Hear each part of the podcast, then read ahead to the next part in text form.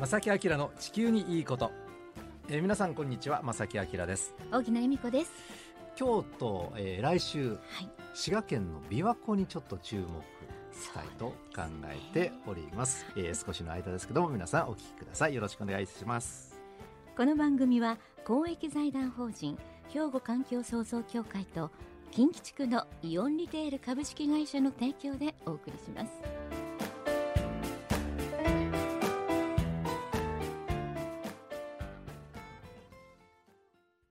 兵庫環境創造協会地球温暖化防止自然環境の保全再生子どもたちへの環境学習など皆様と共に身近な暮らしの中で地球環境を守るための取り組みを進めています。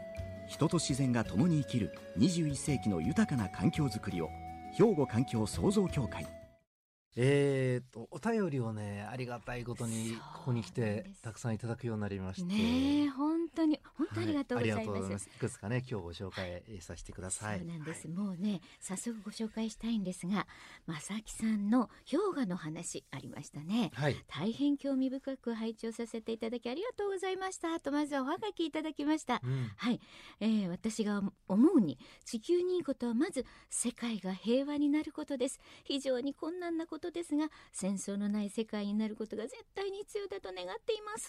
ともいただいていますね。うん。匿名希望さんですが折りたたみのねプレゼント希望というのもあのプレゼントのね希望もいただきましてありがとうございます。はい。そうか環境と戦争平和を結びつける、でもねそれも結構考え方としては各国の紛争ってやっぱり環境が関係したりねはい。資源が関係したり、はいそのあたりもねこの番組でね、うん。あの取り上げていきたいと思います。がそうですね。はい、はい。もう一つだけねまたご紹介したいと思います。本当たくさんいただいてるんですが、あのえせっかくの地球環境に関する放送ですので小生の活動の参考にするとともに番組について何らかの感想を伝えられたと考えましたとねおなんかとても素敵な あのねメッセージいただきました、うん。え生間敏郎さんという方なんですが、はい。えまず第一に地球環境や再生エネルギーのことだと思いますがこういうものって映像で認識することが多いので映像なしで伝えることの難しさも感じました。ましてや地球温暖化や CO2 そのもの見えにくいけれどもラジオの番組で取り組むには相当難度が高いと思います。それにチャレンジされている正木様と、はい、まあ私の名前も荻野様と情熱と努力には感服いたしますといただいてますね。確か嬉しい。にねその声音声だけでええいろんなね地球の現象をお伝えするっていうのは結構工夫がね、あの必要だと思うんですけどもなんとか頑張ってこれから先もやっていきますので。生駒さんですか？どうもありがとうございます。ありがとうございます。応援してくださいえーということでですね、えー今日来週と琵琶湖についてなんですが実はその琵琶湖に関してお便りねいただいてるんです。そうなんですよ、温暖化に、えーよる琵琶湖の、えー低層ですね低い層が無酸素化しているようですというのを、えー、かっこ琵琶湖カルテ、えー今関さん今関信子さんという方が書かれた本だと思うんですがあのこれ番組で取り上げてくださいっていうメッセージを実はいただいてたんですね。うん。えーそれで私たちちょっとねあのん？っていうことちょっと待でってよ。全然そんな僕たちあんまり知らないしと思って。ねねあのもういただきまして。そうなんです。そしてスタッフ総動員しまして、うん。実はもう今回とね、まあ、来週にはい。スペシャルゲストをお招きしてということなんですよね。うん。はい、それで本日はもうねあのお名前読んでもいいんですよね。宮本さんからいただきましたが宮本さん探しました。この方にお越しいただきましたよ。大津市地球温暖化防止活動推進センター事務局長でいらっしゃいます杉谷博之さんです。こんにちは。こんにちは。こんにちは。わざわざスタジオまでありがとうごあざいます。よろしくお願いしあます。の番組にお便りいただきましてね、あの 僕らだけじゃ心もとないので、えーぜひということでお呼びいたしました。よろしくお願いします。よろしくお願いいたします。さて、まずその琵琶湖の低層が無酸素化している。まあこれ結構難しいと思うのでわ、かりませんあ私のまず琵琶湖はい。どんな湖なのか基本的なとこから行きましょうかね、杉江さんね、はい。よろしくお願いします。お願いいたします。まず琵琶湖ってどんな湖なのかと、まあ、はい。いうことを知っていただくと、まあ、この後の琵琶湖のお低酸素化はい。あだとかですね、琵琶湖で毎年起きてるそのう現象みたいなものうん。を理解していただく上でいいのかなと思いうんうんます。はい。でそれで琵琶湖なんですが、ええ。あのーまあ、この話をする前に正木さん荻野さんにまず質問です。はいはい 怖い。琵琶湖って日本で一番大きな湖だとはい。いうのはあのご承知だと思うんですが、はい。もうはい。あのはい。じゃあその面積って滋賀県のどれぐらいだと思われますか？竹生島行く時の船の中で聞いた気がするんですけど、うん。僕も実は天気予報仕事にしてますのでねあの近畿地方の地図はよく見てます。そうですよ滋ね賀県のあの形を見てるしもう毎日見てます。そうだ正木さんお願いします。大体ですね琵琶湖は滋賀県のまあ半分か半分よりもちょっと多めぐらい。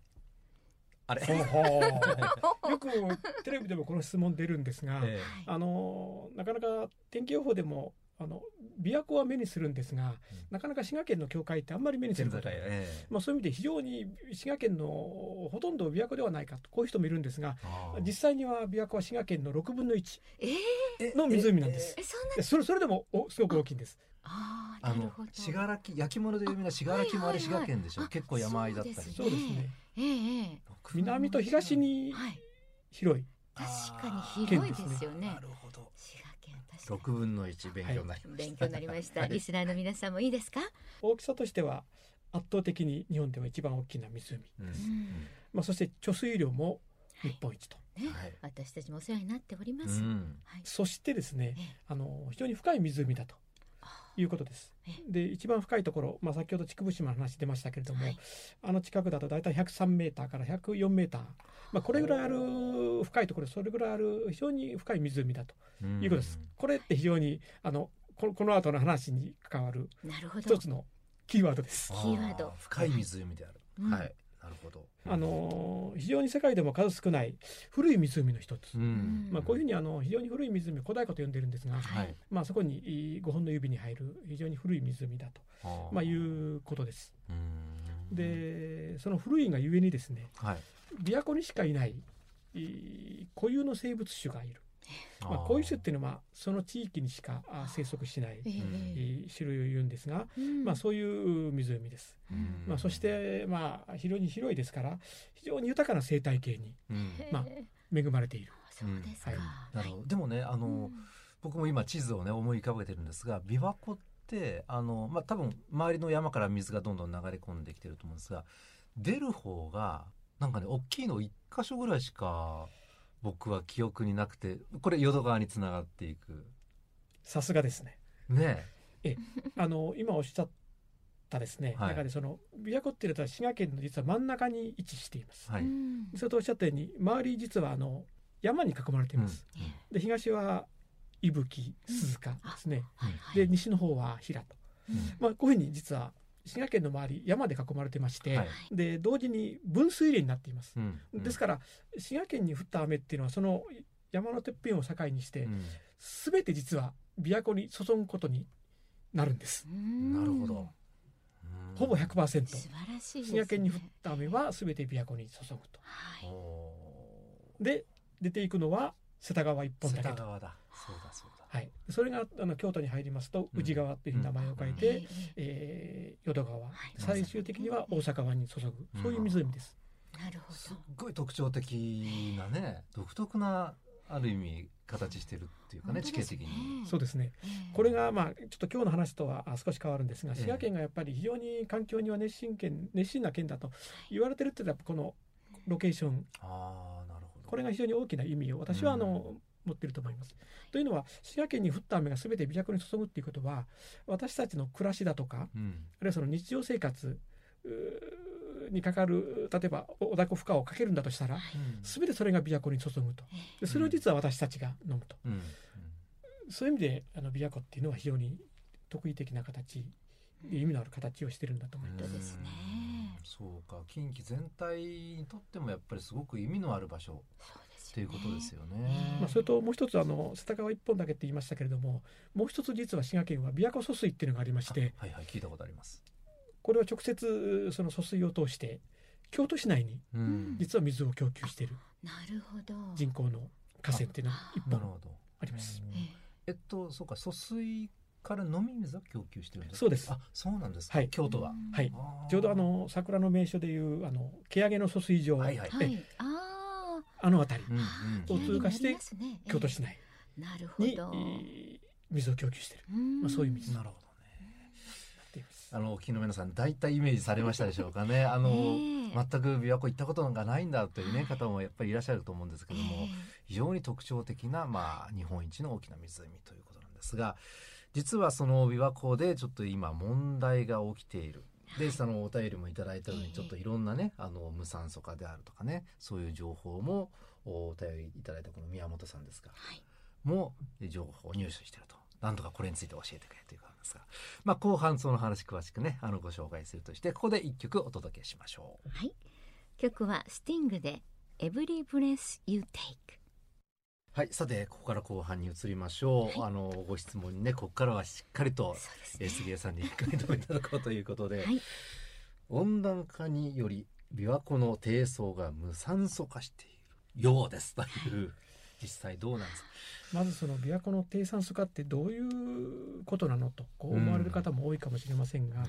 実はこれはあの滋賀県では毎年春先に見られるある現象と非常にあの大きく関わっています。毎年うん。その現象が春先に起きる。起きます。あそうですか。これを滋賀県民は耳にしたことはあるんですがええ。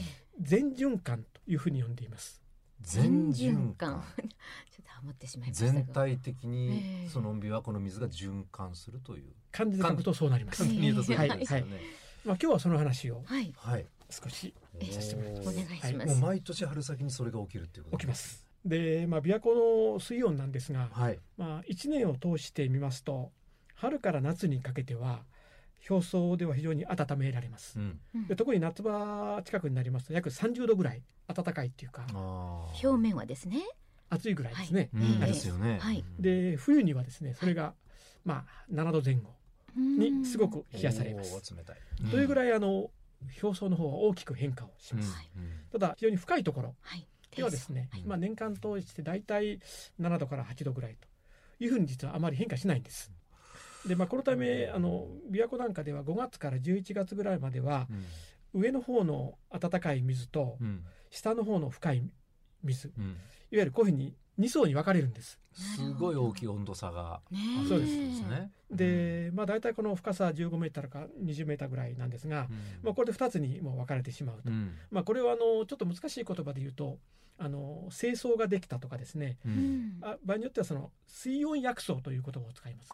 薬草の薬っていうのは踊るっていう意味なんですが、まあ、そこで、えー水温が大きく踊ったように変わる、はいはいまあ、そういう言葉で水温薬草と思います。うんと言います。はいでこういうふうに上層の水と下の水っていうのはうんあのー水温の違いがありますから、はい。実は春から夏は非常に混じりにくい状態になるんです。うん。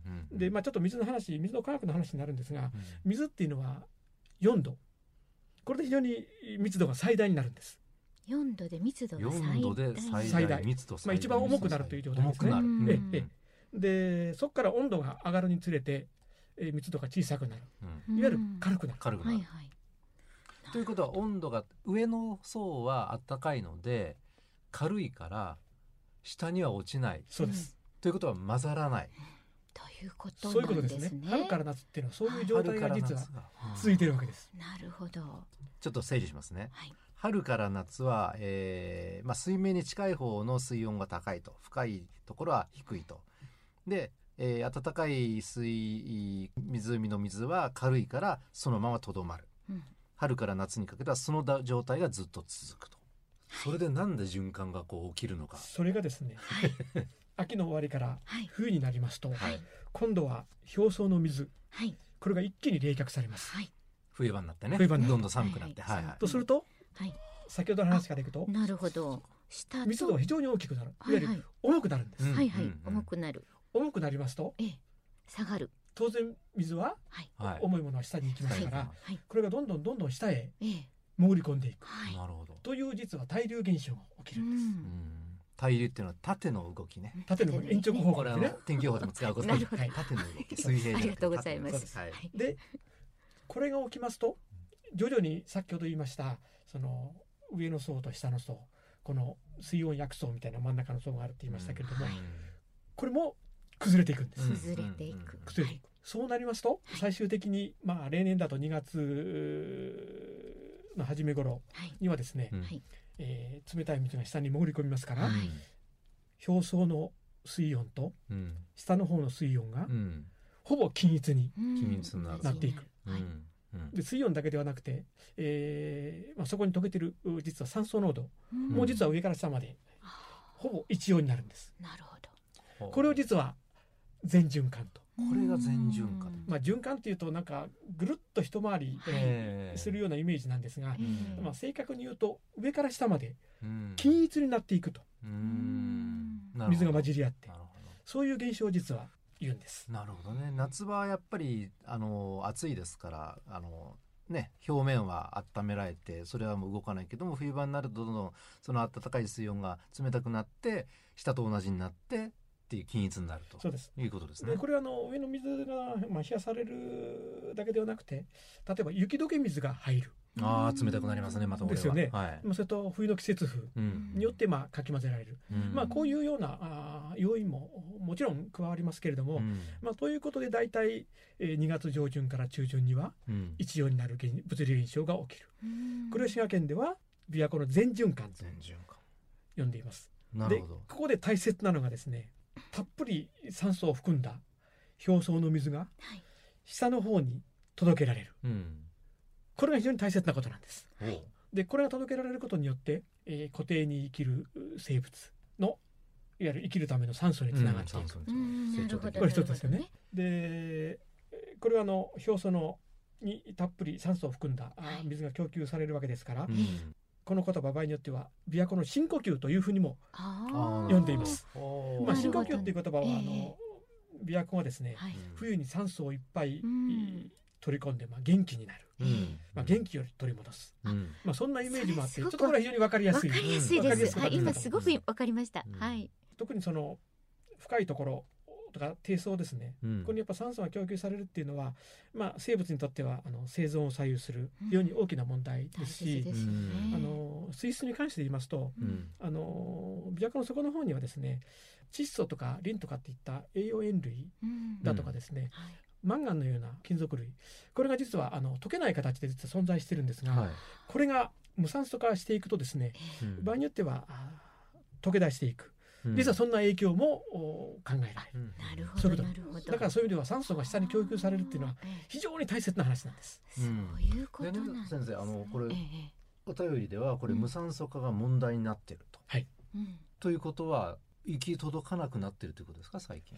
それがですね、それをは、はい。いあのまあ毎年実はこれ2月上旬からあまあね春先に毎年起きるっていうですよね。今ね。実はこの当たり前に起きると思ってたことが実はこの冬一部の水域で確認できなかったんです。ええこの冬はこの、まあ、いわゆる全循環が確認できな一部かったの水域で確認できなかった。一部ですね。はいうんでこれはあの観測滋賀県が観測を始めてから実は初めての出来事。これはだからすごく最近のですから気候とかと関連があるというおっしゃる通りです。なるほど。いうことなんです。ということで暖冬になると全循環は起きにくい起きにくい。やっぱり表層の温度がええやっぱり高くなるし、雪解け水も入らない。入らないまあそういうこともあって、えーなかなか現象としては起きにくくなる。下に下がらなそういうことが言えるんええだろうなと。うん昔からそういうふうにはまあ多少みんなは予感はしてたんですが、うんそういう現象がやっぱり起きつつあると。この番組の大きなテーマであるね地球全体が今暖かくなって地球温暖化はい。というかつこれから進むと当然冬はなかなか気温が下がらなくなってね。もしかしたらこの全循環起きにくい状態が続くことが予想される。かなとうんそしてあ夏の水温ですねえ。えこれも高いと。上昇するとうんということですね。そういうことですね。やっぱり今後温暖化が進行すれば、はい。やっぱり琵琶湖の固定の低酸素化うんにはやっぱつながる恐れが。で、えーそうなってくると琵琶湖の生態系だとかうん水質に大きな影響が出る恐れがあるかもしれない。実はそんな問題につながっていくわけです。ひょっとしたらあこれはですねあの琵琶湖の未来をうん。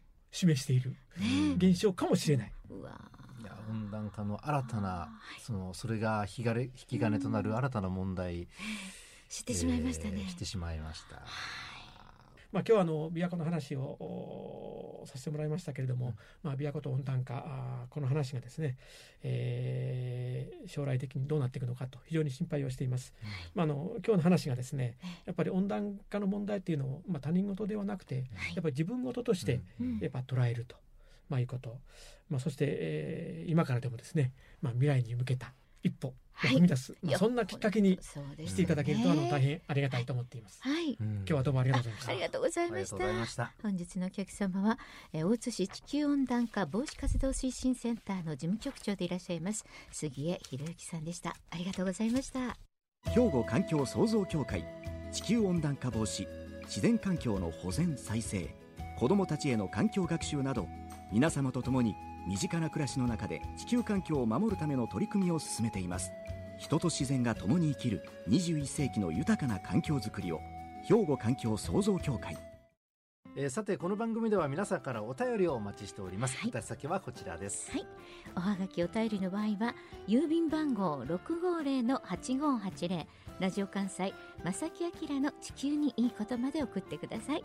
またファックスでは078-361-0005 078-361-0005またメールでも受け付けていますよ。まさきアットマーク JOCR.jp masaki アットマーク JOCR.jp まで送ってください。よろしくお願いいたします、はいお願いします。はいで今月のプレゼントなんですけども、はい折りたたみ式のボトル。そうなんですこれまたはいプレゼント用意してますのでね。もう三色色もありますが、こはいれはまああの抽選でね、うんお楽しみにということで正木さんに選んでいただいて送っていただきます。えーどしどし お寄せください。えーということで正木明の地球にいいことはこの辺でお別れしたいと思います。ご案内は正木明と。荻野恵美子でした。それではまた来週。さようならさようなら。この番組は公益財団法人兵庫環境創造協会と近畿地区のイオンリテール株式会社の提供でお送りしました。